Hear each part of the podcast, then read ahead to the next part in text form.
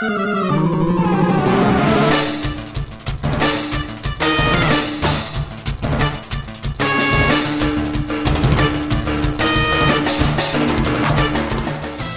pessoal, seja bem-vindo a mais um Blastcast. Hoje nós vamos falar sobre jogos que uh, têm sua posição, sua classificação como jogos é, numa posição meio controversa. Tem algumas pessoas que dizem que eles não devem ser considerados jogos, mas a gente está aqui justamente para falar sobre isso.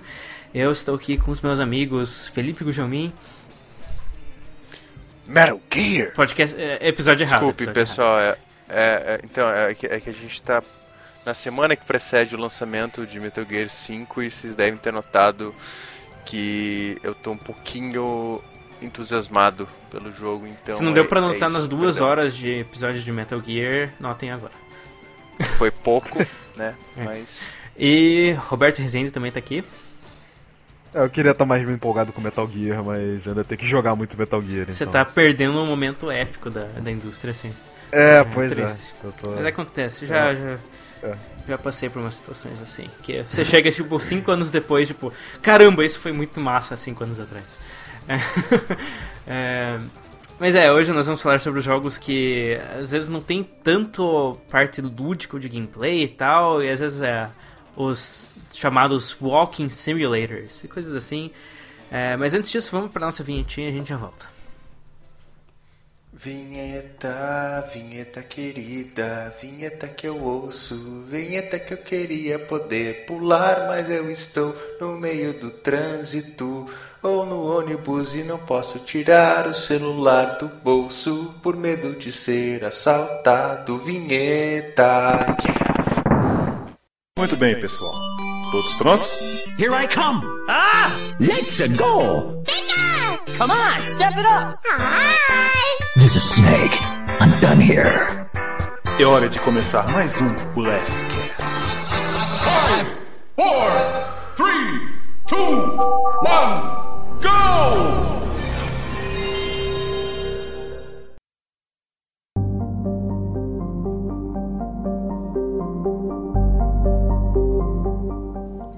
Bem, Roberto, conte-nos no, é, conte nós um pouco sobre o que, que são esses negócios que não necessariamente são jogos que a gente vai falar hoje. Ah, então, é, na verdade, eles são meio que uma controvérsia que existe entre os amantes da indústria, né, de, de videogames que ficam naquela indecisão de se, tipo, qual é o limite pra você definir o que, que é um jogo e o que, que não é, tipo, numa experiência interativa. E é sobre isso, sobre esses jogos que vivem nesse limiar é, que são o tema do nosso assunto. Felipe, tem algo a adicionar sobre isso? É, então, é, é que na verdade, assim, o- o- uma para falar sobre esses jogos, é, eu sempre lembro, eu, eu- não sei quem, quem que contou essa história, quem que é, tá envolvido, mas é sempre aquela parada, ah, beleza, fala, chega para um desenvolvedor de jogo e fala para ele criar uma experiência que não envolva você pular, nem, é, nem tenha nenhum Aham. tipo de arma. E a maioria deles não vai saber o que fazer. Eu acho que esses jogos aí que a gente vai falar hoje são exatamente é, Experimentos nessa área, né? pessoas, é, pessoas tentando fazer um jogo tenta, é, meio que respeitando essa regra de ah, beleza, não posso colocar uma ação de agressividade nem uma arma. Putz, o que, que, que, que É, sobra porque disso? pular e atirar são os dois elementos mais comuns nos jogos, né? Tipo, quase todo botão, o jogo tem um, um botão que pula e um botão que atira. É, e é, quando você remove esses dois essas duas peças fundamentais, né? Tipo, atirar é uma coisa, a forma mais fácil de interagir com alguma coisa dentro de um jogo. Daí quando você tira isso, realmente um game designer fica meio perdido, né? O que, que a gente vai fazer agora? Sim, porque, porque é uma solução fácil, assim, ah, eu quero dar uma interatividade pro meu jogador. Qual que é o, o jeito mais fácil de eu mostrar que tem uma inter- interatividade? Ah, sei lá, eu apertar um botão e isso resultar numa ação que vai mudar alguma coisa no cenário. Do, ou seja, tipo, vai matar um inimigo. Pronto, é a coisa mais simples de eu mostrar que o cara tá Uhum, interagindo. Exatamente. Lembrando que isso não, não, não necessariamente envolve é, todos aqueles que entram nesse limiar de se é jogo ou se não é jogo. Porque, por exemplo, The Sims é um, é um tipo de jogo que você não tem uma interação nesse nível de, de, de, digamos, agressividade, por assim dizer, mas ele definitivamente não é colocado como não jogo É. pelo público É, em geral. SimCity, o Si- The Sims, até tem, é, tipo, até Animal Crossing até certo ponto, uma coisa assim, né, que ele não é um jogo que tem elementos de agressividade, né, você não tem combate direto, mas ainda assim ele é claramente um jogo, né. É, É. Sim. É, Eu, eu colocaria até como elementos de ação, porque aí você engloba coisas que são claramente jogos e não necessariamente. E que, assim, não, não há dúvidas de que de fato são. Dá até pra colocar Tetris, Pac-Man, por exemplo, que não tem esse fator e É, definitivamente que são daí Te- jogos, né? Tetris e, e Pac-Man você tem que ver que deles já caem naquela coisa mais da mecânica, né? Eles já caem mais, mais naquela coisa Sim. do de jogo até de, de uma maneira não digital como a gente está acostumado, tipo jogo daquela coisa lúdica, é, meramente baseado numa mecânica, baseado em regras que você segue, é, não necessariamente com um objetivo final, mas que levam a Aham. algum lugar.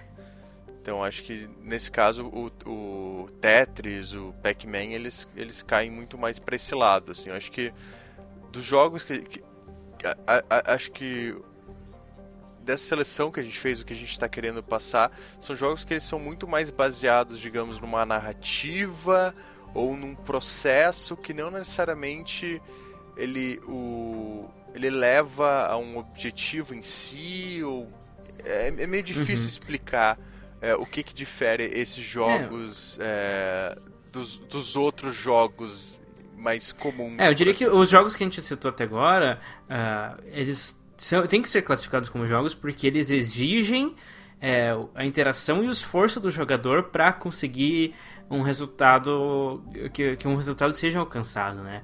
E a forma como o jogador interage, interage com o jogo vai afetar, é, vai mudar a forma com é, na qual esse, esse, esse objetivo é alcançado. Então, é, digamos, mesmo Tetris e Pac-Man, Sims e Animal Crossing, é, às vezes o jogo tem ou não tem um objetivo ob- claro no final, é, mas é exigido que o jogador faça alguma coisa para que é, o jogo progrida de alguma forma, né?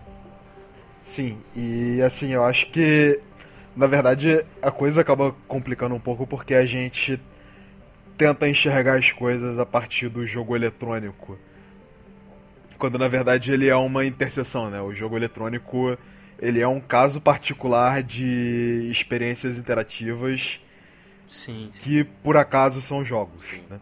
É, que é é uma interseção entre o que é, por exemplo, um jogo de tabuleiro ou sei lá, um jogo que você inventa da sua cabeça e uma experiência interativa que inclui esse tipo de de práticas lúdicas que a gente vai jogar. porque pra não entrar é- no mérito se é um É, jogo, em, se em não termos é, técnicos, chamar de, É, em termos técnicos, as experiências experiências, interativas. interativas. elas são quase idênticas no jogo, né? Porque é um software interativo com gráficos e sons e controles, né? Sim, então, sim. nessa forma, nessa forma pura do negócio, é, elas são produtos muito similares. É. É, mas, e ao mesmo tempo, elas não contêm aquilo que produz um jogo de tabuleiro, por exemplo, né? Ele não tem competitividade, não tem... né, às vezes tem muito pouca, pouca progressão, não tem é, caso de derrota, às vezes, né? E talvez essa, justamente, talvez o fato de você não poder ser derrotado, você diminui a ideia de um jogo, né? É, o, o grande ponto é que um, um jogo pra, pra de fato se classificar como um jogo, né? Porque é impossível você entrar nesse. Entrar nessa discussão sem definir bem o que é um jogo. É, é o fato de que, bem, é, existe alguém jogando, esse alguém tá jogando contra alguém, é, mediante um conjunto de regras, um objetivo, e quem cumprir aquele objetivo ganha, quem Então, não eu cumprir acho, perde. acho assim, é, que- falando é, em questão de jogo eletrônico especificamente, porque se a gente for discutir o que é um jogo em si, a gente vai pegar um conceito que é muito amplo. Eu diria que é, pro, pro jogador comum, para é, pro pessoal que joga, que ver videogame como forma de entretenimento. Eu acho que a palavra jogo ela está muito ligada a uma experiência interativa em que você se sente como o, o protagonista, é, o, o, o, ator que, que modifica ou que influencia é, diretamente em uma história ou em um cenário. Eu acho que pelo menos a minha percepção é essa. Seria, é, pois é, eu, eu, eu, ia, eu queria concluir, na verdade, exatamente isso. Acho que você colocou até melhor do que eu poderia colocar. Que, assim, o ponto é que, como, como toda, toda essa experiência, todas essas experiências interativas começaram na forma de jogos, a gente acaba considerando como se esse fosse o caso inicial. Como quando, na verdade, de fato, o caso inicial seriam experiências interativas e os jogos são casos particulares disso, mas o que de fato a gente tem como objeto de análise quando a gente vai falar de videogame, essas coisas, são de fato as experiências interativas que necessitam uhum. de um uhum. software para é. Pra existirem. Né? Tanto é que a gente acaba distinguindo bastante de é, jogos de videogame, de jogos de tabuleiro, ou de esportes, ou de quaisquer outros assemelhados que são jogos e colocam eles num patamar ainda de experiências uhum. interativas. Até por isso, né, eu acho que essa, esse tipo de, de discussão de, ah não, se isso é um jogo ou se não é, acaba sendo irrelevante porque o que, que importa é que é, ele é uma experiência a, interativa. A experiência, acho que isso é muito mais importante. Digamos, single player, a experiência de você ser um jogador sozinho é uma coisa que existe, mas não é tão comum em outras formas de jogo como é nos videogames, né? Tipo, a maior parte dos jogos que não são eletrônicos envolve vários jogadores. É, e os jogos eletrônicos são uma, uma, uma, forma que o computador acaba sendo aquele jogador que está rivalizando o jogador humano, né? Porque você, você às vezes não está necessariamente jogando contra outro jogador, você está jogando contra o cenário, contra os inimigos da inteligência artificial, coisas assim. Então, é, não, não sei onde que eu tô chegando com isso. Pera aí. É, assim, é uma coisa assim que é, é, é, é fácil de se perder quando você, né? quando você tá Enfim. falando sobre isso, né? Porque é, são tantas é. camadas da definição de que é um jogo, que é um videogame, que é só um software interativo, né? Que, que é fácil você acabar se perdendo nisso. Sim. Mas, é, mas eu, eu acho que o ponto principal para para se entender até, até o que se faz na indústria de, de videogames e na indústria de. Pô, do próprio jornalismo de videogames, eu, eu acho que o, o, importante é ter em foco que, assim, o, o produto em análise, o produto em produção são experiências, intera experiências eletrônicas interativas e não, uhum. não necessariamente então, jogos. Vocês querem começar dando os exemplos ou vocês querem falar um pouco então, mais? É... Cara, então, eu acho assim, que, que pra, pra pontuar é, melhor essa discussão e deixar um pouquinho mais claro o que, que, o que a gente está falando, afinal, que eu imagino que o pessoal que ainda não desistiu do podcast até agora, espero que não seja muita gente. É... Cara, então, é, eu acho que o maior exemplo de não jogo que a gente tem, eu acho que um dos jogos que é mais, por assim dizer, é, é, sinônimo disso seria o The, The Rester. Sem dúvida, né? Que é, que, é, que, que é um jogo que muita gente chama de Walking Simulator, porque a ação em si que você faz no jogo é basicamente uhum. andar. E nisso muita gente, peraí, mas pô, eu tô andando e tô vendo uma historinha. Isso aqui é um jogo, eu tô jogando, eu tô interagindo, por que que vocês chamam isso de um jogo? É, o, o The Rest é interessante. Que... É, eu eu fiz uma vez um estudo breve sobre esses estilos, esse tipo de software interativo que pode ou não ser um jogo. É, e o Dress obviamente foi abordado nesse estudo e eu descobri que ele foi desenvolvido é, como um, é, um projeto de mestrado, eu acredito. Tipo, ele foi feito justamente para tentar subverter as expectativas do que é um jogo. É, e daí, nesse, no, nas conclusões desses projetos, eles, eles falavam que os é, os jogadores ficaram frustrados que não tinha nenhum tipo de arma e tal, né? Mas eu acho que acho que o, o fato de não ter arma não é o problema principal, digamos entre aspas, o problema principal desse jogo para eu pessoalmente não gostar de chamá-lo de jogo, apesar de estar fazendo isso repetidas vezes nesses últimos segundos.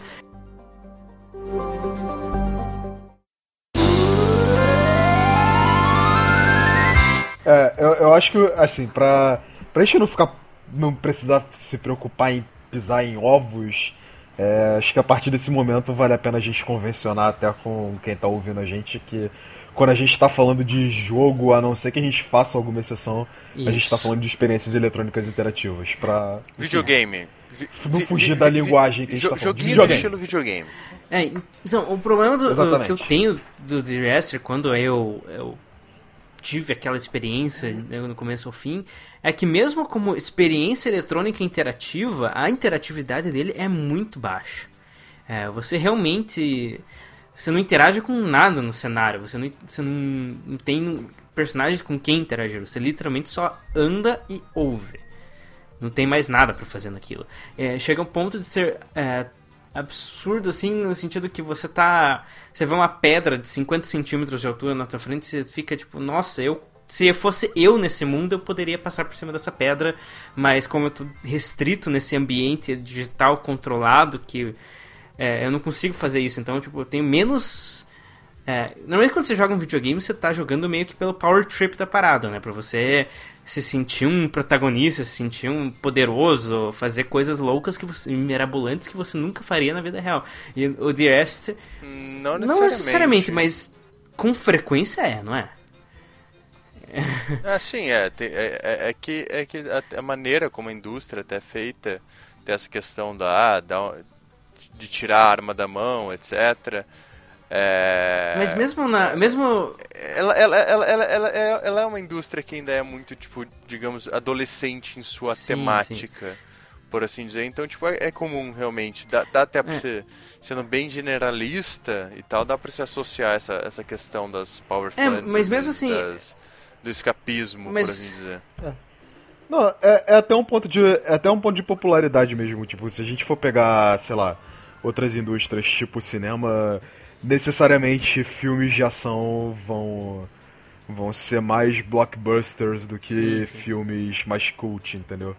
Então, tipo, não é, não é necessariamente dos videogames isso, mas como por se tratar de uma indústria jovem, a, a proporção ainda, ainda pesa muito para jogos que prezam mais É, mas por tipo, uma ação eu, eu usei direta. o termo power trip, mas nem necessariamente sempre um power trip. Às vezes, é, tem. Maior parte dos videogames eles ilustram é, situações que são, são impossíveis de alguma forma no mundo real. Mesmo Tetris é um jogo que não seria possível de uma mídia não eletrônica porque ele exige uma, uma resposta do, do jogo para as ações que você toma. Ou é Pac-Man, ou Mario, ou Sims.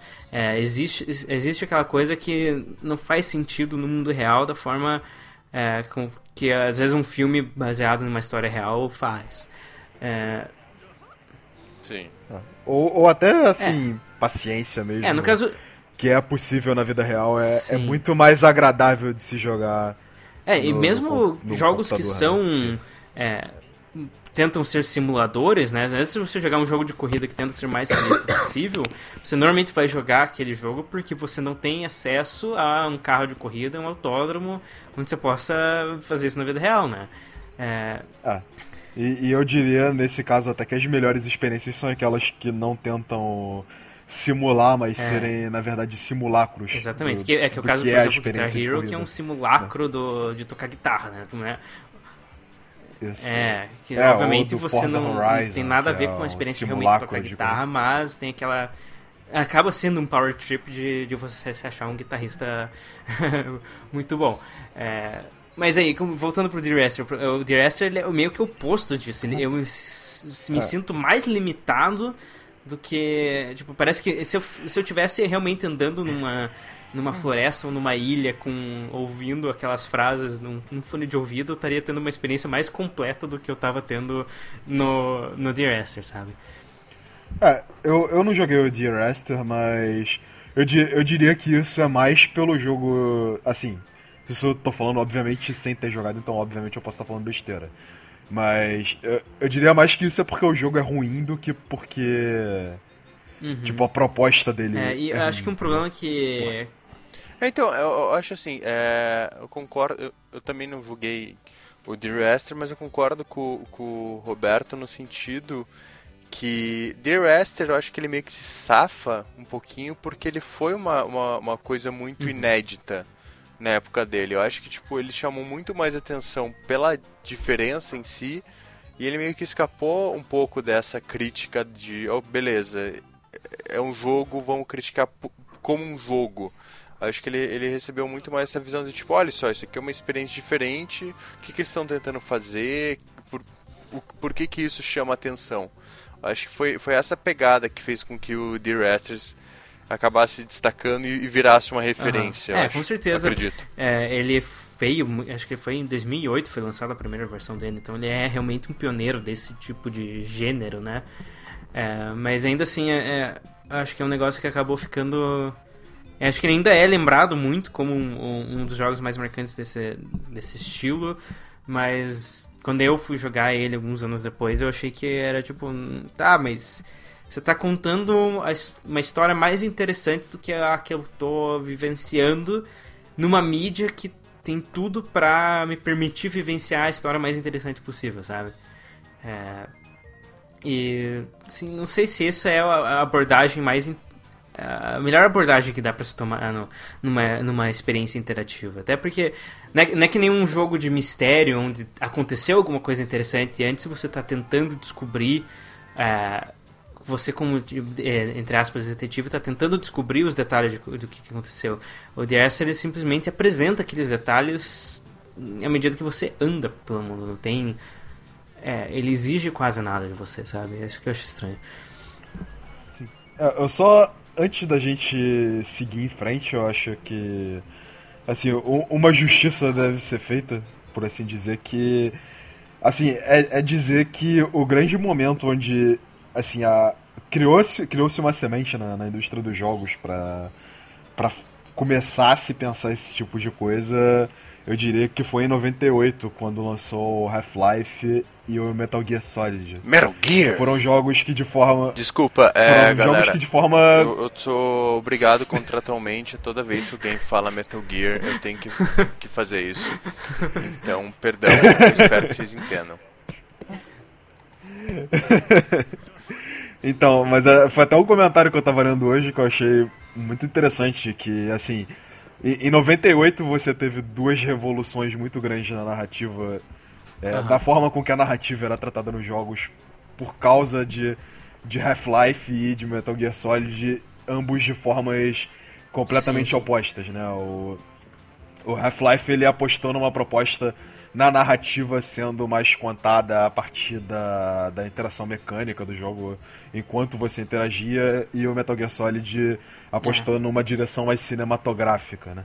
E assim, sem, sem esse passo é, que foi o, o lançamento do Metal Gear Solid, não, não haveria esse pensamento, né? Ele, ele foi o um marco é, e, de você e, pensar e em o... tratar a narrativa de forma diferente. Na, na, na, real, eu diria que o Half-Life ele, ele, ele trata mais de forma diferente, porque assim, o Metal Gear ele, ele pegou emprestado a, essa questão cinematográfica mesmo, ele incorporou dentro do jogo é, ângulos de câmera é, técnicas narrativas do cinema. Eu acho que o Half-Life ele foi um pouquinho mais ousado no sentido que ele integrou a narrativa uhum. à mecânica. Ele fez de um jeito que sim, você sim. nunca sai da Tudo experiência. Não tem aquele momento que, tipo, ah, putz, cheguei numa sala e agora eu vou sair do controle que vai mostrar meu personagem sobre, sobre um ponto de visão diferente. Não.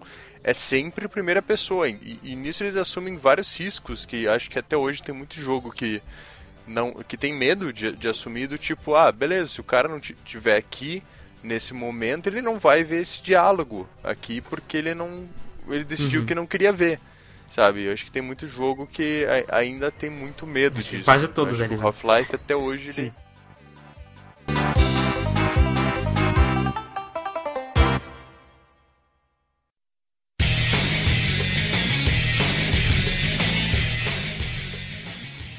E o que o, o que o Metal Gear Solid fez, assim, mal comparando, obviamente, o, por exemplo, o primeiro Resident Evil já fazia, né, de você ter é, uma história sendo contada em cutscenes. O, o Metal Gear Solid ele acaba fazendo isso de uma forma mais é máximo, tipo, ele leva ele, isso ele ao, ao incorpora máximo, assim. as técnicas Mas... de cinema para fazer uma coisa mais bem acabadas no geral, né? O, o, o Resident Evil ainda tinha aquele jeitão de filme B, Exatamente. tipo, meio zoeira, assim.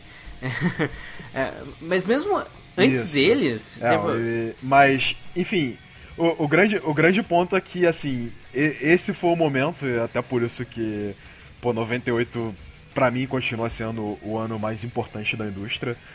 Foi, foi esse o momento em que a gente chegou a- ao patamar de, de ter dois jogos é, que realmente se impuseram o de- se impuseram no dever de ter que mudar a forma com que a história do jogo é contada. E assim isso foi a semente para que nessa década agora se começassem a lançar esse tipo de jogos assim. E até citando né o, o terceiro ponto talvez fosse o. Ocarina of Time que é o jogo que foca mais É que ele ainda conta a na história da mesma né? forma que o Link to the Past contava, né? Mas ele usa a apresentação visual dele pra complementar isso de uma forma que não dava antes, né? É, mas, é, mas vocês É, chegaram a é- jogar Another World? Não. Sabem sobre, eu né? acho que sim, mas eu não lembro É, que- direito. que ele cara. era um jogo também, ele era um jogo muito cinematográfico. Talvez até é, talvez até entrasse nessa categoria porque ele apesar que ele tinha mais essa, um pouco de combate e tal, mas se você for ver assim gameplay dele, era um jogo em 2D e tal, mas ele era ele tinha uma apresentação muito cinematográfica. Eu acho que ele também foi uma é, uma das sementes assim desse movimento de storytelling cinematográfico no- nos jogos, né? É, mas, assim, como, é, voltando, voltando aos jogos mais recentes, tipo, é, o The Asher não chega nem a ser cine- cinematográfico, ele, tipo, chega... E também ele não é que nem Half-Life, porque você não tá no meio dos eventos, você não tá... E você não tá assistindo os eventos, sei lá, é... Não sei, é... É boring. Pra mim foi uma coisa assim, É, então, extremamente, é, extremamente entediante. Fa- fa- faze- fazendo um link. É, assim, ele foi, ele foi uma coisa bem mais diferente, mas assim, o, o ponto que eu queria Sim. considerar é que Claro. assim, a, a Não, é, semente eu- eu começou com essa, um, querer- essa vontade Então, de é, mudar. e, e fazendo até um link é, já com outro jogo mais recente, inclusive foi lançado é, recentemente, que é o Everybody Has Gone to the Rapture, que é do mesmo time da Chinese Room, que eles apostam em muita. Basicamente, as técnicas narrativas são muito parecidas, embora ele tenha mais interatividade que o, o The Raster, mas pelo menos para mim, o, isso não foi suficiente para o jogo se destacar, sabe? Eu acho que é, acho que eles tentaram repetir de repente muito o impacto que eles tiveram no passado e eles não conseguiram. Tipo, é uma coisa muito estranha que você realmente vê que eles, ah não, beleza, esse é o nosso estilo de jogo, vamos é, tentar retomar essa experiência porque é, é- é esse tipo de coisa que a gente faz. Eu sinto que tipo é, ele- eles não aprimoraram a, a fórmula, sabe? Tipo e, é, e, e- e essa questão da novidade do The Raster não, não existe mais. Então ficou uma, uma coisa meio. Não sei, boring, sabe? Tipo, por mais que eu tenha gostado da história, da narrativa, acho que é interessante até a maneira não lin- linear como ela é contada, mas eu acho que eles deviam ter dado. um- O fato deles não terem dado atenção pro desenvolvimento de uma mecânica legal acabou ficando tipo, ok, mas eu já vi outros jogos que usaram Aham. essa questão de não ser um jogo tradicional de maneira mais legal, então, Sim. sabe, a- a- a- a- acho que até essa questão de tipo ser diferente ag- agora já tem outros jogos que já desenvolveram melhores. É, acho que um problema que os dois têm, tanto o Jurassic quanto o Everybody Gone to the Rapture, é que eles têm um, um mundo que, à primeira vista, parece ser um mundo bem interessante, né? Mas aí, rapidamente, você percebe que não tem nada nele. Tipo, você, não vale a pena você tentar sair do teu caminho para encontrar caminho, pontos... É, então, é, o, o, o, Rapture ele até tem, só que o problema é que assim, você vê tipo uma casa lá, lá à distância. Ah, beleza, eu quero ver, só que ele tem uma movimentação tão ruim, tão devagar, que você, tipo, na metade do caminho você, ah, por que que eu fiz isso? Ah, não, daí você chega lá e tipo, ah, eu vou ter que voltar. Não, não, para, para, para. Eu acho que esse, esse é um dos principais Se, se problemas fosse você andando até aquela casa, eu não estaria tão cansado. é... É, não, tipo, pelo menos eu poderia sentar no meio do caminho, sabe, para descansar, ou chamar um táxi. Chamar um Meu Uber. Deus. É... E eu, eu não joguei, eu ouvi muitas coisas positivas, eu, eu gostaria de jogar, mas aparentemente Stanley Parable é um jogo que faz isso muito bem, né? Que usa esse, esse conceito de uma forma muito bem.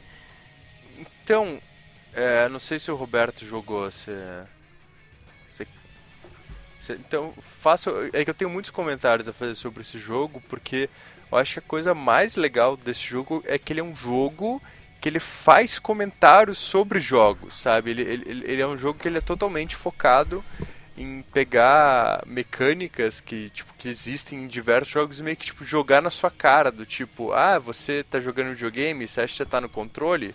Você acha que você tá, tá decidindo alguma coisa? Não, cara, você, eh, todas as decisões que tem aqui, alguém já pensou, alguém já é, programou um caminho que, que você achar que você está saindo da regra, não, você está caindo na regra exatamente da maneira como alguém pensou. Acho, e claro, daí também leva para questões mais filosóficas, do tipo, ah, e a sua vida, você que decide, blá blá, mas enfim, sobre o jogo em si, eu acho que é essa é uma das principais é, méritos que ele, além de ele fazer essa é, crítica, por assim dizer, esse comentário, ele também brinca muito com isso. Do tipo, ah, você tá, tá tão acostumado a jogar sei lá, jogo de primeira pessoa que você espera que eu vou fazer isso. Ele pega e vai lá e faz uma coisa completamente diferente. Ou ele faz aquilo que você estava esperando e ainda faz um comentário. É, você já previa isso, né? Tipo, uma, uma brincadeirinha. é.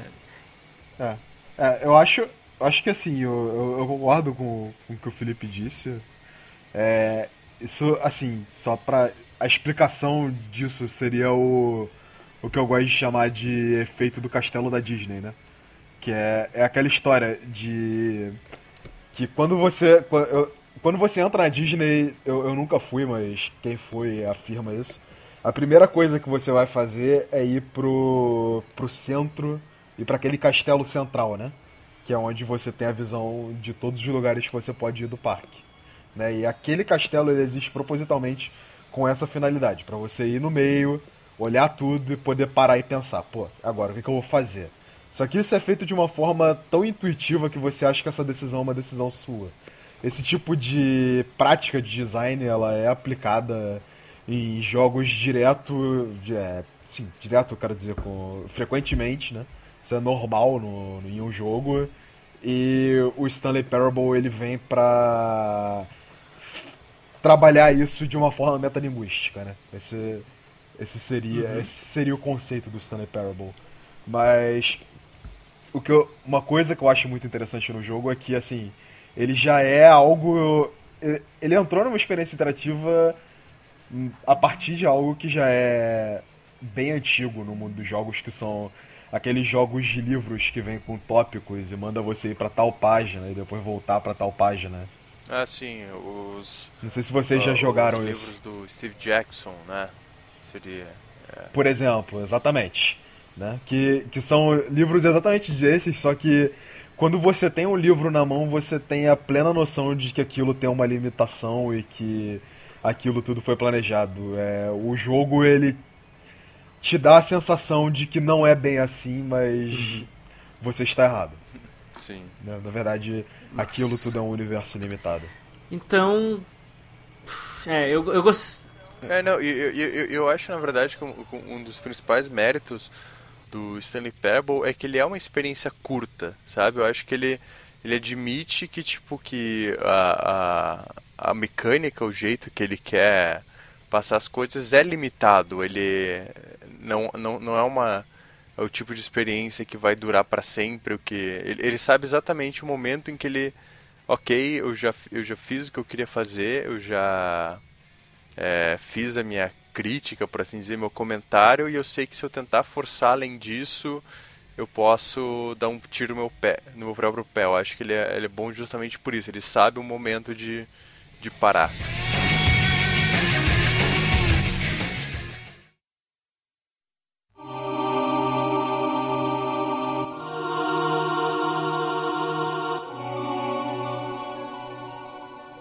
Ainda partindo da, dessa ideia de de, entre aspas, não jogos, é, eu queria citar dois títulos que, que eu acho que também estão no limiar, mas eles estão muito no limiar pensando na ideia do jogo, que são o Limbo e o Thomas Was Alone, né? Porque, assim, pegando o caso do Thomas Was Alone, pra, pra ficar mais fácil de explicar, o, o objetivo principal dele é contar uma história, né? Mas ele faz isso usando ações de plataforma e. E isso acaba deixando mais. menos transparente que ele também tá nesse limiar, porque.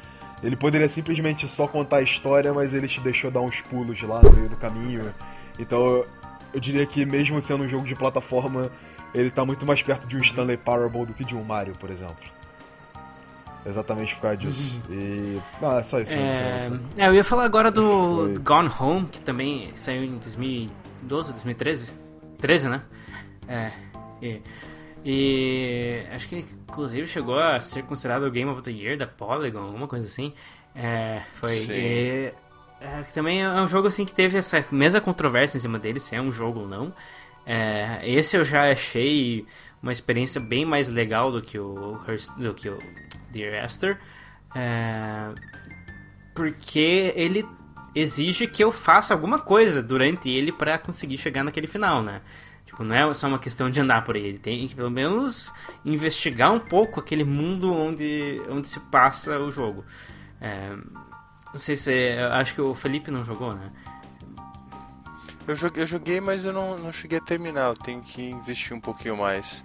Mas eu, eu sei do que, do que, que se trata, eu sei qual, qual que é o, é o esquema. Eu, eu acho que, tipo, que que ele ganha, por assim dizer, é, do Dear Esther porque ele, ele, é, ele é uma experiência que você basicamente anda e vê uma história, mas acho que o, o fato dele apostar um pouquinho mais na interatividade, dele ter momentos em que, tipo, você pode perder a narrativa, por assim dizer, ou, ou que você não tem uma ordem direta, acho que torna ele muito mais um jogo do que o The Rester, por exemplo, que ele é muito linear, que ele é muito uma experiência que você pensa, putz, por que que eu tô jogando isso aqui se eu podia estar no cinema assistindo, podia ter- ver um vídeo. É. Ele, ele valoriza muito mais a, a capacidade sua como intera- jogador, né? interatividade, por É, assim dizer. e- ele é, tem umas, uns detalhes sutis dele que são interessantes, né? Então, quando você começa a jogar ele, ele é um jogo bem sombrio e tal, parece que ele é um jogo de terror. Deve que você tá numa casa que tá totalmente escura e não tem ninguém lá. É, então, é, eu, até li uma entrevista com um dos criadores do jogo que isso era a ideia, a ideia deles mesmo, que você entra naquela casa, você não sabe o que esperar. Você, tá acostumado com o jogo, tipo, você tá acostumado a Re- Resident Evil, que uma casa daquelas ia ter zumbis e fantasmas e qualquer coisa assim.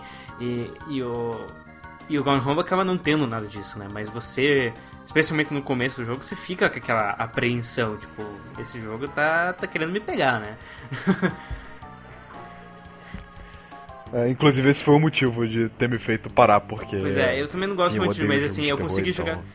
É, É. aca- é, É, eu acabei descobrindo eu- que não eu- é, mas. Eu também não sou muito fã de jogo de terror, mas eu consegui jogar ele o suficiente pra perceber que não aconteceria nada, daí eu continuei mais tranquilo, né?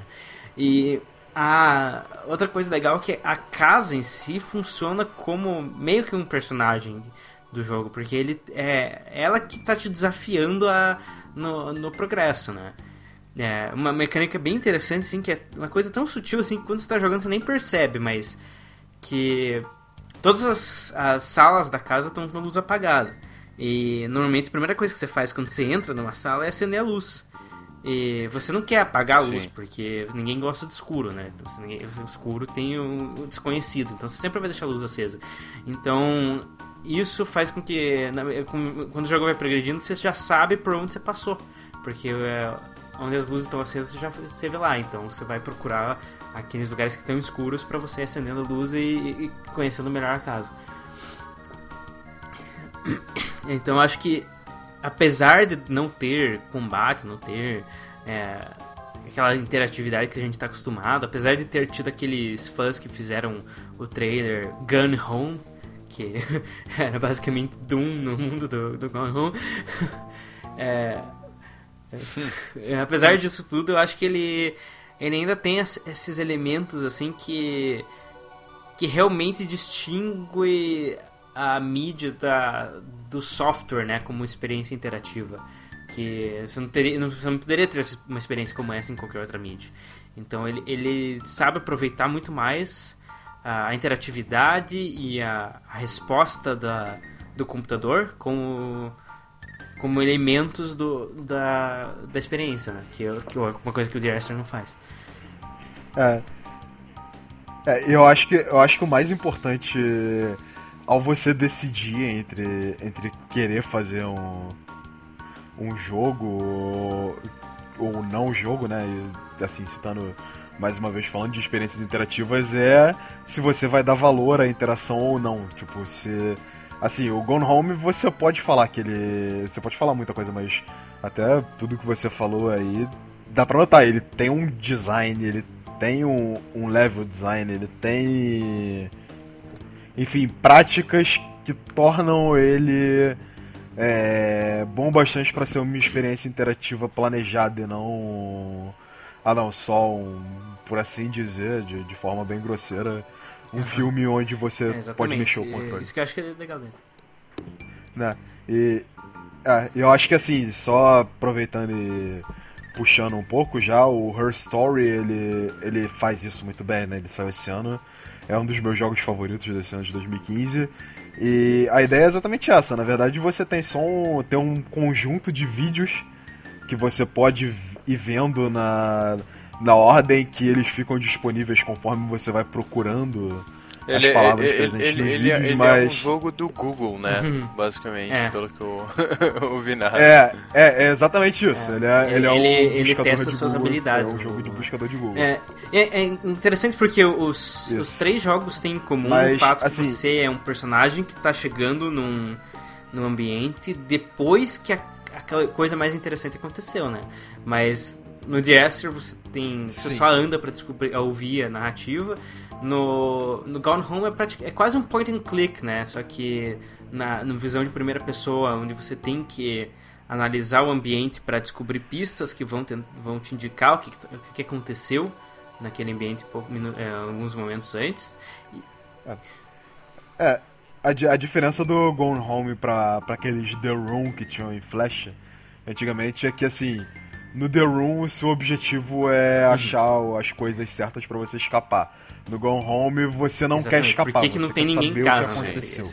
E, então, e daí é no, no Her Story mais... você também tá tentando descobrir Mas, o que assim, aconteceu antes, só que de uma forma totalmente diferente. Sim. Sim, e você, e você vê muito de, de game design lá o suficiente para você chegar e dizer, pô, não, isso daqui de fato tem muitas práticas que influenciam na forma que o jogador vai interagir, que ensinam o jogador a interagir de forma correta com aquilo que está acontecendo. É, e que, e que, e que e exigem é tipo... né, essa interação do uhum. jogador. Exatamente. É o tipo de experiência que se não houvesse a interação do jogador, se não houvesse ele na frente da tela, fazendo a busca, fazendo as conexões para chegar à conclusão que ele for chegar, é. aquela experiência não seria a mesma. Então, a interação é um fator necessário para que aquilo e a experiência aconteça sim, da é forma diferente para cada um, porque a, a, ordem que você vai acabar procurando as coisas vai ser invariavelmente diferente, porque você vai chegar a conclusões diferentes em momentos sim, diferentes exatamente. daquela narrativa não linear. Inclusive tem tipo exatamente. basicamente duas conclusões que você pode é. chegar no final do jogo. A gente não vai spoiler. É, é que mesmo você vendo vendo todos os vídeos Fica que você dúvida, pode ver, né? você mesmo assim é. pode não chegar à mesma é, conclusão e, de todo mundo. Provavelmente é a, a, ordem com que você acaba vendo os vídeos vai afetar a, a tua decisão no final, entre qual das duas hipóteses você acaba aceitando, né? Então, por isso que se você perguntar para vários jogadores, você vai ter uma, uma distribuição bem boa entre os que acreditam em uma ou outra.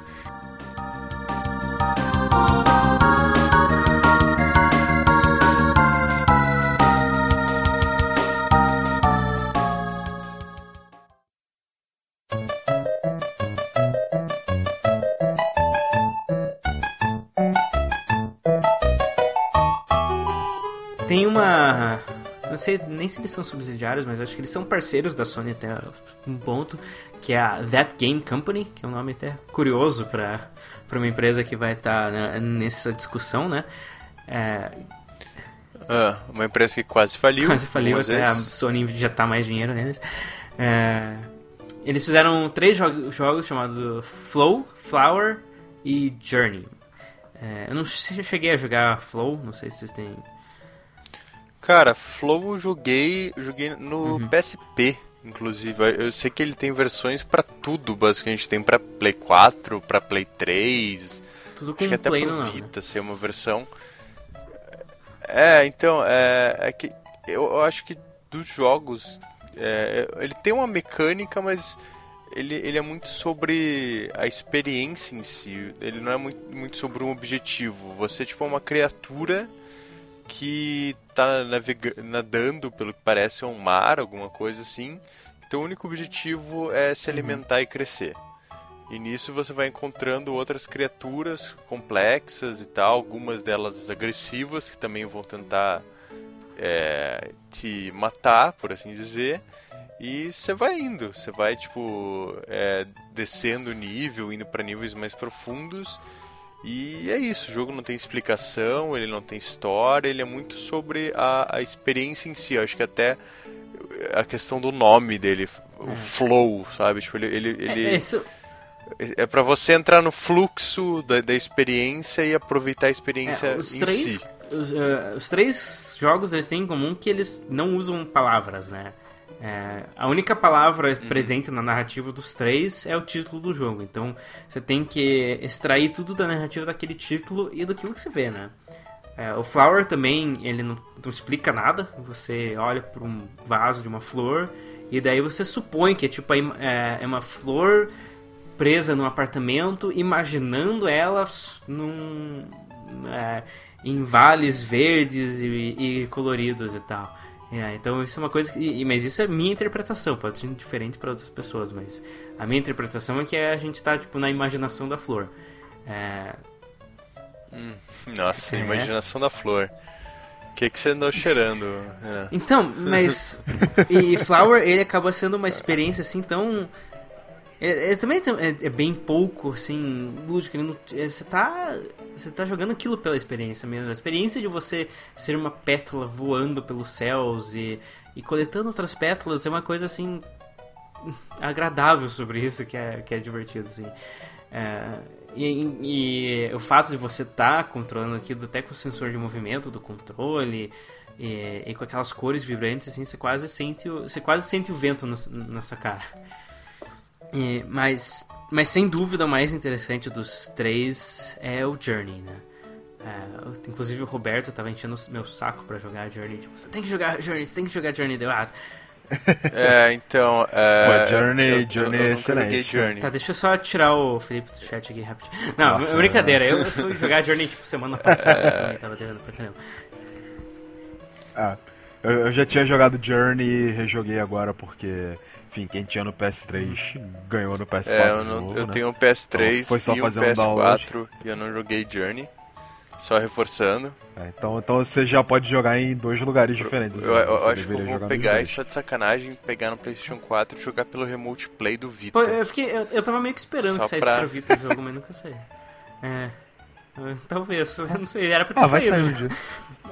Ei, mas, a, na verdade, agora que você falou, é. eu acho que eu comprei pro PS4, eu não sei se eu ganhei a versão de PS3, eu ganhei só de... É que você. Acho que só se você comprar digital. Mas só tem digital, assim, mas o jogo é digital. É, pro, pro PS4 sim, pro PS3 É, sim, é, pro PS3 ele chegou a lançar Que vinha, na verdade, com o Flow e com o Flower, né? É, é, mas o Journey é um jogo assim que. É, quando eu comecei ele, eu já tinha jogado o demo dele acho que até por, por eu ter jogado o demo dele, eu perdi o interesse, sabe? Porque o demo, o demo é aquele primeira fase aqui no deserto. E, e aquilo é bem Walking Simulator e tal. E, e, e, mesmo quando eu comecei a jogar ele de vez, assim, é, no comecinho eu fiquei tipo, nossa, eu acho que não vou gostar disso, porque é muito andar, é, pular é um recurso limitado, assim, as coisas são meio lentas e tal. Mas daí acho que as coisas começaram a mudar quando eu cheguei na segunda fase e veio. apareceu outro carinha na tela. Eu, Nossa, tem um, um clone meu aqui. E. Era, era um outro jogador jogando online. E eu não sei quem ele era, não sei, eu não sei nem se era uma ela, eu não sei nada sobre aquela outra pessoa. É... Ah, É, na, na verdade, a Exatamente. ideia é você não saber nem exatamente, que é outra é pessoa, assim. Só tem.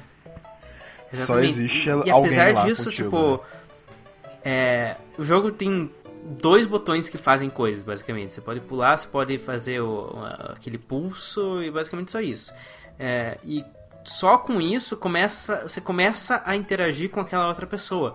Você começa a pulsar para chamar ela e pular para indicar que tem alguma coisa e tem uma comunicação não verbal tão interessante assim, de- é, e acontece de uma forma tão orgânica, né?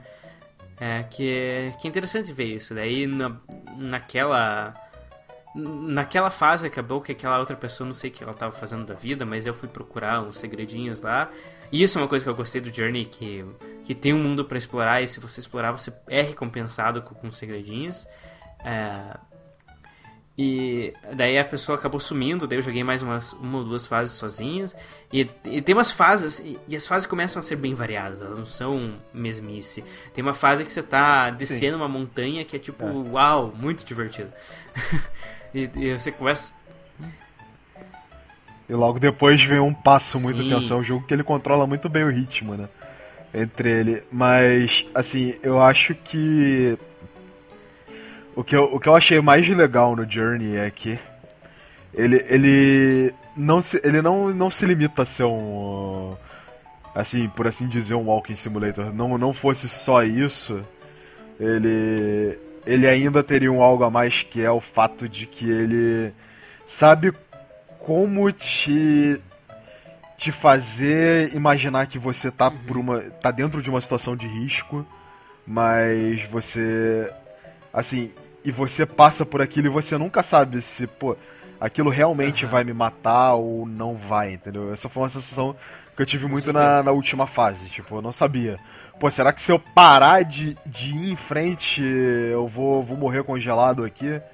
Pô, será que isso não Inclusive, vai tem- acontecer? Porque, enfim, naquele momento eu já tinha experimentado que era possível sim você perder a vida durante o jogo, né? Que é quando aqueles monstros Ah, vão eu não tive atacar. essa experiência. E Eu, aí por mim, eu chega- chega dúvida, fa- Não cheguei a, a descobrir se era possível É. morrer ou não.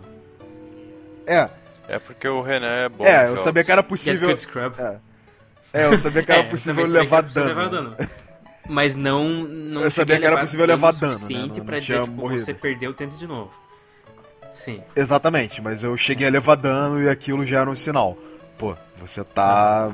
Tipo, você não é invencível. E aí você vai andando, tanto que chegou na parte final, que é aquela parte que você para e congela, e desculpa se eu tô estragando a experiência de alguém, mas Spoilers. é impossível comentar spoilers. disso sem. É, é impossível comentar disso sem falar adentro do jogo. É, Você chega naquele final que você congela de fato e você não sabe, porra. Agora Uhum. eu perdi de fato ou acabou? É, o que eu achei interessante nesse sentido é que durante o jogo você vai coletando é, coisinhas e tal, e você vai ficando um pouco mais poderoso, porque você ganha, o teu cachecol cresce, e com o teu cachecol crescendo você pode pular mais, você pode. é, você começa a ter aquela sensação de poder que você pode voar praticamente, né? Você consegue fazer muita coisa é, em termos de movimentação. E daí naquela última fase, é, quando você toma dano, quando você eh, passa frio, o teu cachecol vai encolhendo, né? Daí tem aquela sensação de, nossa, eu tô ficando mais fraco. É, apesar de, no fundo, o jogo não tem assim uma barra de força, você sente aquilo pelo tamanho do cachecol, né? Isso é interessante. É, e Sim, quando você, você leva dano do monstro, você também tem o né? seu Então, cachecol você reduzido. sente- É, É, pra, e- pra fortalecer E essa voltando ali um sensação. pouquinho a, a sensação de ter um companheiro, né? Daí, ma- é, mais ou menos da metade do jogo pra frente, teve um companheiro que. é, que me que a gente foi junto até o final mesmo. É, e foi até legal, interessante que teve um momento que eu tive que parar de jogar pra atender o telefone. É, daí eu pensei, putz, o cara não vai ficar me esperando, né? É, daí quando eu voltei, tava eles na minha frente, assim, me esperando pra andar. Eu, nossa, que massa! É, A pessoa foi educada e a gente continuou explorando juntos e tal. E, e daí volta e meia, uma pessoa achava um, um segredinho, daí ficava sinalizando pra outra ir lá ach- achar também. É, isso foi uma experiência bem legal, assim, que daí no final, é, quando você chega no final juntos, assim, parece que você teve uma ligação com aquela pessoa que você nunca vai conhecer na vida. Que é, é única, assim. É, e aí você É, descobre que você pode conhecer estragou, ela assim, depois, pra mim, né? sabe? É. Quando aparece o. o- a- Ah, eu não sei, porque. Assim. Tudo bem. Isso poderia talvez ser avisado de outra forma, mas eu acho que fica mais impactante, porque se ele não falasse nada, ainda Sim, haveria sim. dúvida se é de fato uma pessoa real Aham. ou se é uma IA muito bem programada. É, então, é... Se ele pusesse só uma mensagem, ah não, isso são pessoas reais, ainda assim não teria um impacto tão forte de você o- saber, o- não, foi o- essa uma- pessoa. Uma, das aqui, coisas que, pelo menos eu eu ouvi, e etc., que é mais interessante do jogo é que durante a tua sessão, a pessoa com quem você está jogando, ela pode mudar. Ela pode, tipo, de repente, alguém que está jogando desconectou, não sei o que, e entra outra pessoa, mas o jogo ele, não- ele não vai te avisar isso nunca. Então você tem que notar Isso. pelo comportamento, pelas ações da pessoa, de repente, peraí, mas o cara não tava agindo assim, tá um pouquinho diferente. Eu acho que essa questão de, de, de no final revelar é, pode ser interessante justamente por isso, para você perceber que, tipo, oh, não, peraí, eu, não, eu, eu compartilhei essa coisa com várias pessoas, eu não tava sozinho. preocupante, mais preocupante eu não diria, mas mais irritante, por assim dizer, pra pra essas pessoas do que o fato delas estarem em primeiro lugar, pra mim é o fato de, sei lá, ver um primeiro lugar. Eu acho que é muito mais relevante você listar é, quais os jogos foram os mais importantes do que inventar uma colocação. Eu Acho que uma colocação, pra mim, ela tem o mesmo impacto de uma nota. Você quer listar numa ordem que não necessariamente deveria existir. Sim.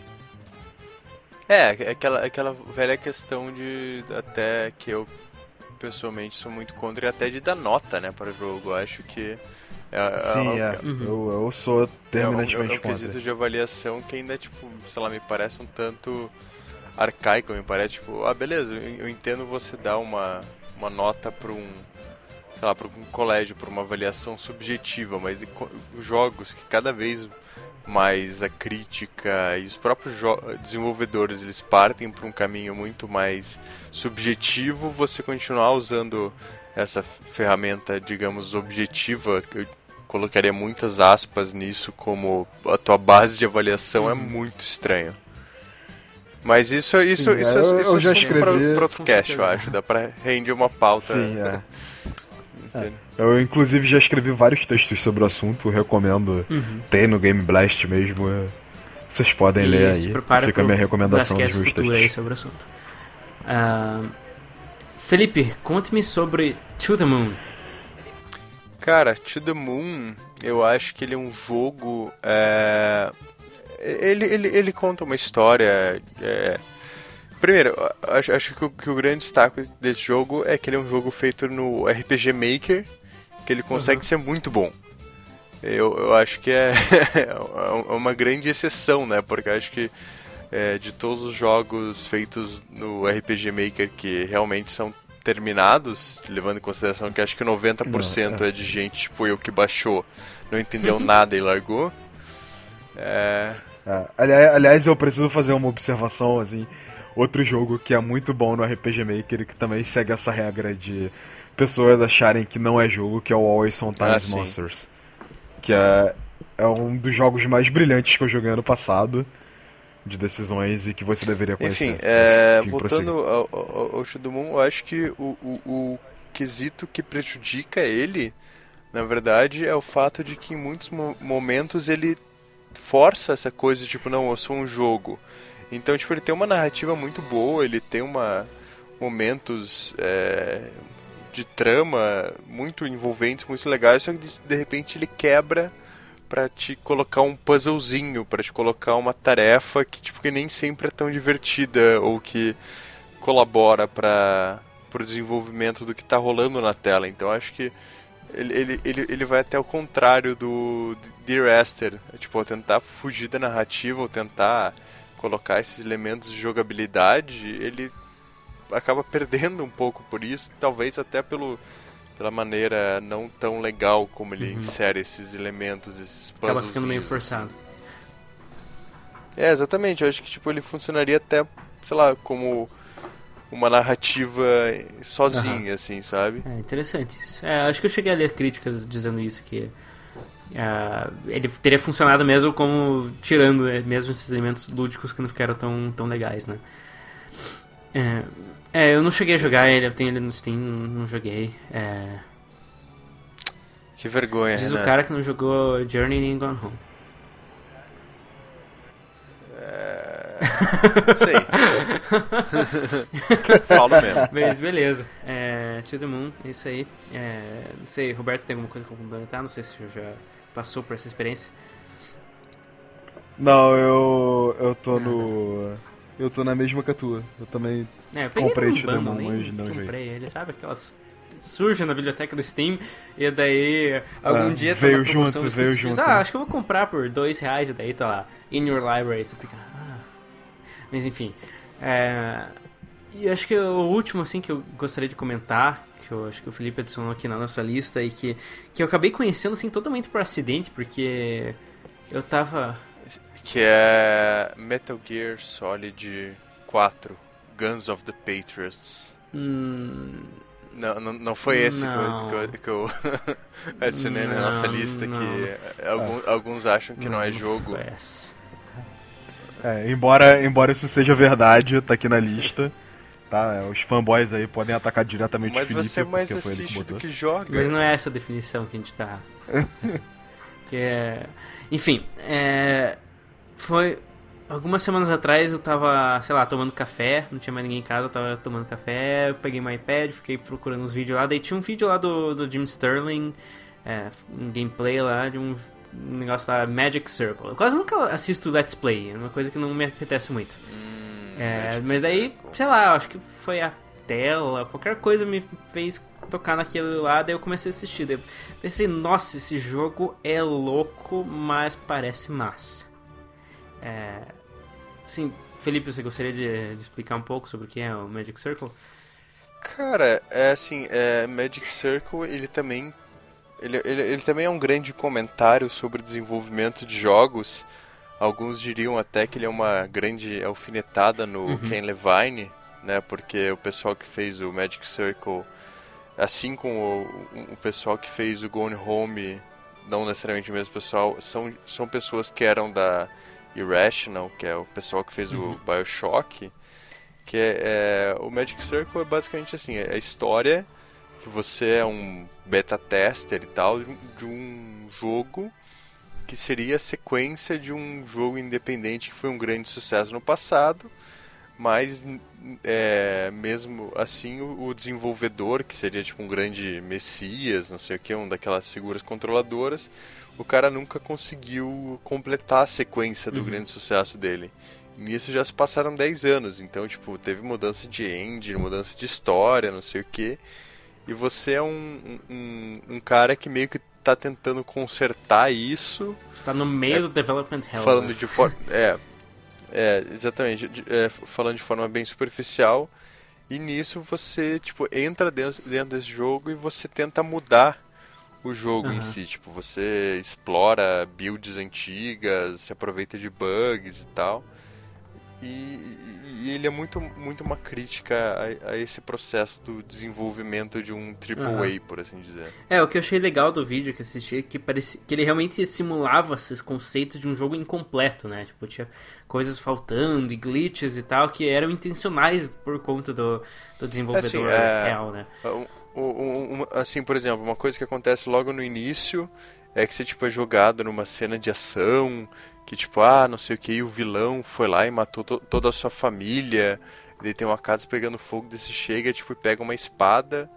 Daí, ah, então agora ele vai se vingar dos seus inimigos. Daí chega, tipo, um- a voz de um desenvolvedor assim, não, não, não, isso não vai acontecer. Ah, mas porque, ah, então, a gente não implementou ainda a mecânica de luta. Então é, você vai ter que se virar sem isso porque não, não vai dar. Daí chega tipo tira a Ah. espada de você, assim, é uma coisa. É, ele, ele tem essa, esse lado bem Uhum. humorado, assim. E, também. é, e acho que atualmente ele ainda tá no Early Access? Já foi lançado Não, não, ele Ah, já foi então lançado. Vou ficar de olho aí. É, só, Então, só é, pra PC. Porque é, ele era muito engraçado até como jogo de Early Access, porque ele tem toda aquela coisa de. é, de parecer um jogo incompleto, né? Daí acho que alguém que fosse jogar ele no Early Access ia ficar meio confuso se não tivesse esperando uma coisa. É, sim, e, e- e- e- ele zoou com essa questão do Kickstarter, até do próprio Aham. Early Access, assim, tipo, ele, ele é bem... bem real, É, eu realista em tenho- relação eu, a eu isso. com certeza vou, vou conferir esse daí por próxima oportunidade. Ah, e acho que em termos de exemplos, esses foram os principais, especialmente dos últimos cinco anos mais ou menos, que, que, com certeza se encaixam nessa categoria que gera dúvidas até hoje sobre isso. É, na verdade, eu acho assim, é, acho que é, já fazendo minha conclusão, acho que a grande questão, na verdade, é que a gente está vendo uma experiências cada vez mais diferentes e apostas em narrativas e em formatos diferentes, até pela própria ascensão dos estúdios independentes, etc. E a gente ainda está tendo um pouquinho de dificuldade em classificar isso. Em, tipo, a gente está tão acostumado em videogame ser XYZ que de repente surge um B, um C ali na, na equação que a gente. Peraí, mas isso é um jogo? Mas, putz, isso eu acho que, é, que, que a gente está vivendo uma fase legal, assim, de bastante experimentação e de transformação mesmo, sabe? Eu acho que é, é, é por isso que a gente ainda tem um pouquinho de dificuldade em definir o que, que é isso, afinal, se é jogo, se é uma outra e é experiência. interessante notar que, apesar de ser um negócio bem recente, já tem exemplos de, de experimentos que fun- funcionaram muito bem e outros que não deram muito certo, né? Então, já tem aquela. Os, os clássicos do gênero, apesar de mal ser considerado um gênero ainda. Isso é bem interessante. E é, é, é é um. É uma mídia, assim, que com certeza vai ter mais presença no, no, no futuro próximo. É, e é, considerando que tiveram experiências como Stanley Parable, Journey ou The Magic Circle que conseguiram aproveitar essa, essa forma de apresentação de um jeito legal, não é uma coisa ruim. Isso só depende de cada desenvolvedor como que ele vai abordar esse, esse paradigma, né? Mas assim, é, é, é irrelevante essa discussão de se é jogo, se não é jogo, porque. Enfim, é, é uma criação de rótulo, é uma criação de, de uma limitação. Ah, não. Tipo, se eu fizer até aqui não é jogo, se eu fizer a partir daqui é jogo. E, enfim, isso é, é um rótulo que não contribui em nada. Tipo, rótulos são muito bons desde que eles Tenham sido feitos por mim. contribuam com alguma coisa. Enfim, rótu- rótulos são ótimos se eles contribuem pra, pra discriminar. É, mesmo, mesmo dentro dos videogames, positiva, às vezes mas a distinção de gênero acaba sendo uma coisa que atrapalha mais do que ajuda, né? Porque você acaba fazendo um jogo tentar se moldar aos Sim, padrões sim, daquele é. gênero ao invés de tentar ser sua própria coisa. E, e isso se aplica mais ainda na- nessa categoria que pode não ser um gênero de videogames e pode, na verdade, ser o- aquilo que inclui o gênero videogames. A gente ainda tá tentando descobrir isso, né? Sim. É, enfim, e é mais importante assim, então, tipo, ignora se é ou se não é e simplesmente aproveita porque, tipo, o importante é ter experiências boas, independentemente exatamente. de se Né, aquilo vai ser um é, jogo ou não. Assim, assim como a gente pode apreciar mídias diferentes, né? Isso pode ser uma mídia muito próxima aos jogos, mas pode ser uma coisa também distinta na sua, da sua própria forma, né? Então, talvez daqui a uns anos, quando essa der uma amadurecida nessa, nessa forma de apresentar um, um software, tenha narrativas que sejam totalmente distintas aquilo que pode ser feito num, num software desse tipo com aquilo que pode ser feito num jogo. A gente tem que aguardar pra ver, né? É, e aí vem a pergunta que não quer calar, né? Você decide, é jogo ou não é? Eu decido. Não. Pera pra quê? Não. pra Então, todos eles? é, pra todos eles, Por que porque não. Simples assim. Simples assim. É, é, com certeza é uma coisa que você tem que ver de caso a caso, você tem que pensar muito bem sua, a sua definição pessoal de jogo. E, por exemplo, eu cheguei à conclusão que eu não gosto de classificar The Esther como jogo, mas é, Gone Home e Journey já é uma. Já, eu acho que merecem, entre aspas, não porque isso eleve-os, mas acho que eles merecem a, a, a classificação de jogo. Eu já acho que o Renan é um jogo. Aperte A Exatamente. pra continuar. Renan, é, aperte A para ver emoções. emoções.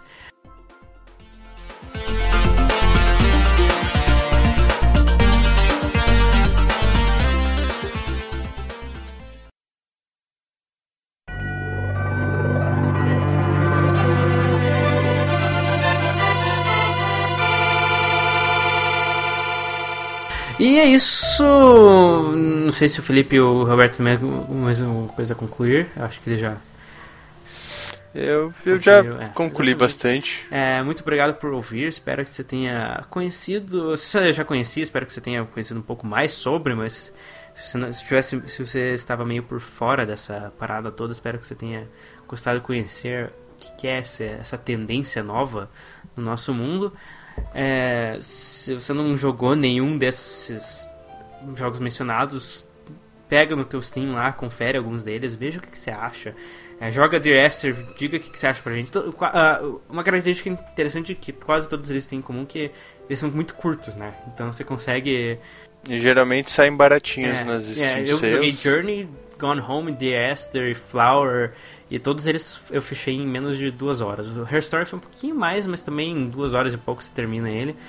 Twitters, Twitters, Twitters. Meu Twitter é o arroba Renan Greca, o Felipe é o arroba KioBR, o Roberto é o R Cara, de- de- 88 Eu vou, eu, vou, eu, vou, eu vou entrar Tá. aqui, é, pessoal, quem quiser ver o Reclamando da Vida, é, mais do que eu já reclamo aqui no, no Cash, é, me segue lá no Twitter, é arroba KyoBR, K-Y-O-B-R.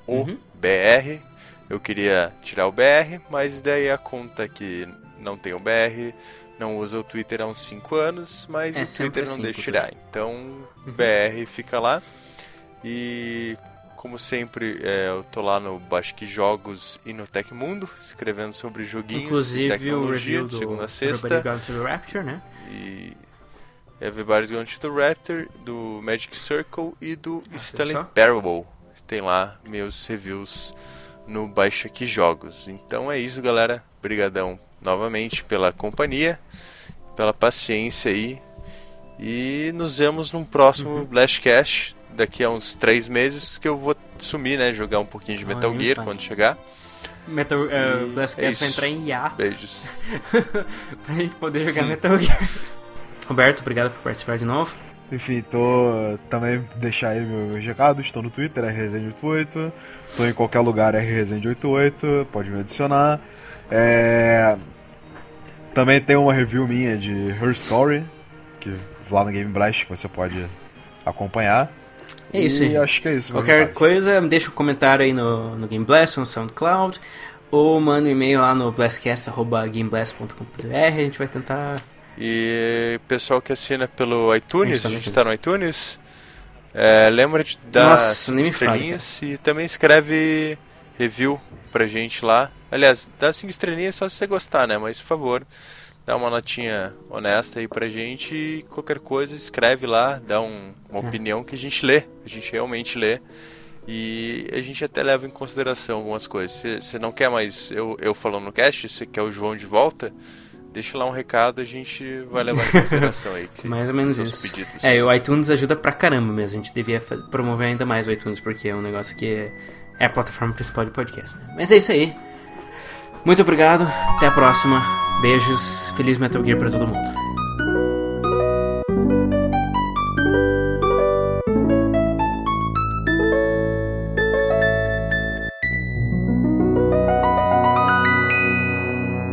Metal Gear.